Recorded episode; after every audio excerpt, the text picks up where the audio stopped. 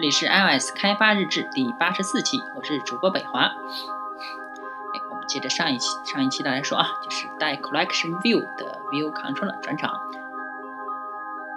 iOS 七呢有个重大的更新，就是制定了 View Controller 转场动画，与自定义转场动画相呼应。苹果呢也在 Collection UI Collection View Controller 中添加了 Use 呃 Layout to Layout Navigation Trans Transition。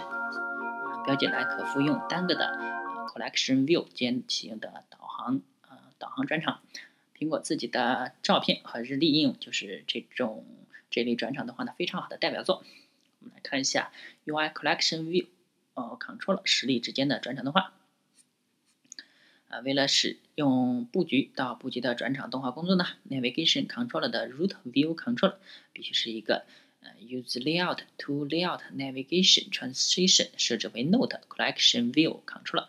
当另一个 Use layout to layout navigation trans 呃 transition 设置为 Yes 的呃 UI collection view controller 的实例被 push 到根视图控制器之上，navigation controller 会会用布局转场动画来代替标准的 push 转场动画。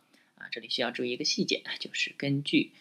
图是控制器的 Collection View 实例被诶回收，用于导航站 push 进来的 Collection 控制器中。如果你试图在 View Did Load 之类的方法中设置 Collection View 属性，它们将不会有任何反应，你也不会收到任何警告。这个行为呃可能最常见的陷阱就是期望回收的 Collection View 根据顶层的 Collection 啊视图控制器来更新数据源和委托。这当然不会这样啊，跟 Collection View 啊是。视图控制器会保持数据源和委托，除非我们要做点什么。解决这种问题的方法呢，就是实现 Navigation Controller 的委托方法，并根据导航呃导航堆栈顶部的当前视图控制器需要正确设置 Collection View 的数据源和委托。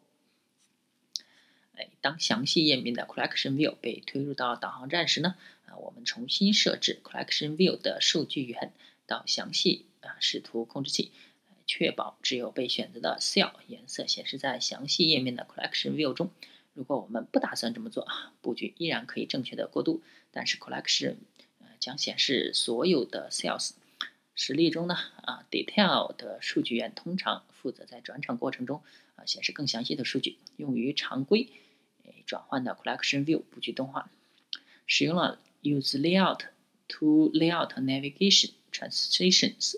的布局和布局间导航转换是很有用的，但却局限于仅在两个 View Controller 都是 UI Collection View Controller 的实例，并且转场必须发生在顶级 Collection View 之间。为了达到任意视图控制器的任意 Collection View 之间，都能实现相似的过渡，我们需要自定义一个 View Con 呃 View Controller 的转场动画。针对于此类自定义过渡的动画控制器，要遵循以下的步骤设计：第一步。对初始的 Collection View 的所有的可见元素制作截图。第二，将截图添加到转场上下文的 Container View 中。第三，运用目标 Collection View 的布局计算最终的位置。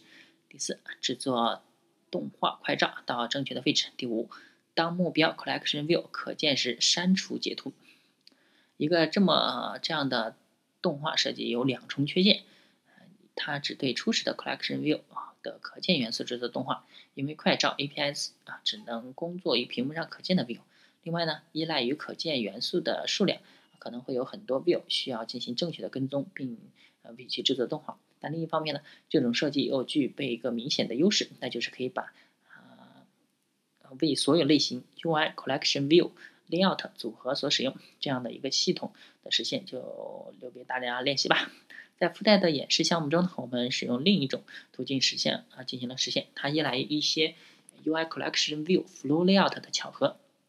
基本的思想法就是，因为原 Collection View 和目标 Collection View 都拥有有效的 Flow Layout，因此原 Layout 的布局属性正好可以用作目标 Collection View 的布局中的初始布局属性，以此驱呃驱动转场动画。一旦正确建立呢，就。算对对于那些一开始在屏幕上不可见的元素，Collection View 的机制都为我们追踪，并且追踪它们并进行动画。首先呢，就是动画控制器确保目标 collection view 与原来的 collection view 完全相同的框架和布局作为开始。接着，它将原 collection view 的布局设定给目标 collection view，确保其不会失效。与此同时，该布局已经复制到另外一个新的布局对象中，而这个布局对象则是为了防止在导航，呃，导航回原始视图控制器出现奇怪的 bug 布局，我们还会强制。目标 collection view 的底部设定一个很大的 content inset，来确保布局在动画的初始位置是保持在一行上。观察日志的话，你就会发现，由于尺元素的尺寸上加上了 inset 的尺寸会比 con collection view 的非滚动维度要大，因此 collection view 会在控制台警告。在这样的情况下呢，collection view 的行为是没有定义的啊，我们也也是使用这样一个不稳定的状态作为我们。转场动画的初始状态。最后呢，复杂的动画 block 将展示它的魅力。首先呢，将目标 collection view 框架设掉最终的位置，然后再 perform bench updates 冒号 completion 冒号的 update block 中执行一个动画的布局，呃，来改变至至最终布局。紧随其后便是 completion block 中将 content inset 设置为原始值。那我们总结一下。啊，我们讨论两种可以在 collection view 之间实现布局转场的途径。一种使用了内置的 use layout to layout navigation trans transition，看起来令人印象深刻，并且极其容易实现。其实缺点呢，就是可以使用的范围比较局限。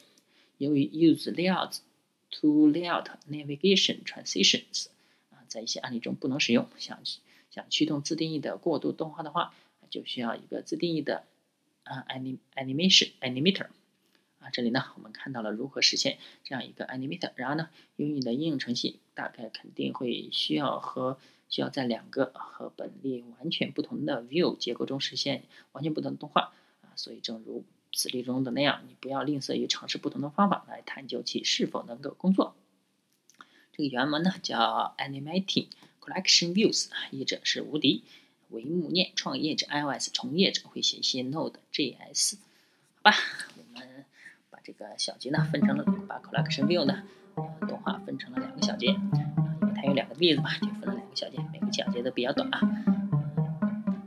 好，那么这期就就就这样了，大家可以关注我的新浪微博 G N U G V，我的微信公众号 isdvlog 可以看一下我的博客 J I A X H dot com 这个。明天一定把那个更新上去啊！好，那么啊，我们这一期就到这儿吧。好，那么明天再见，啊，下一期再见。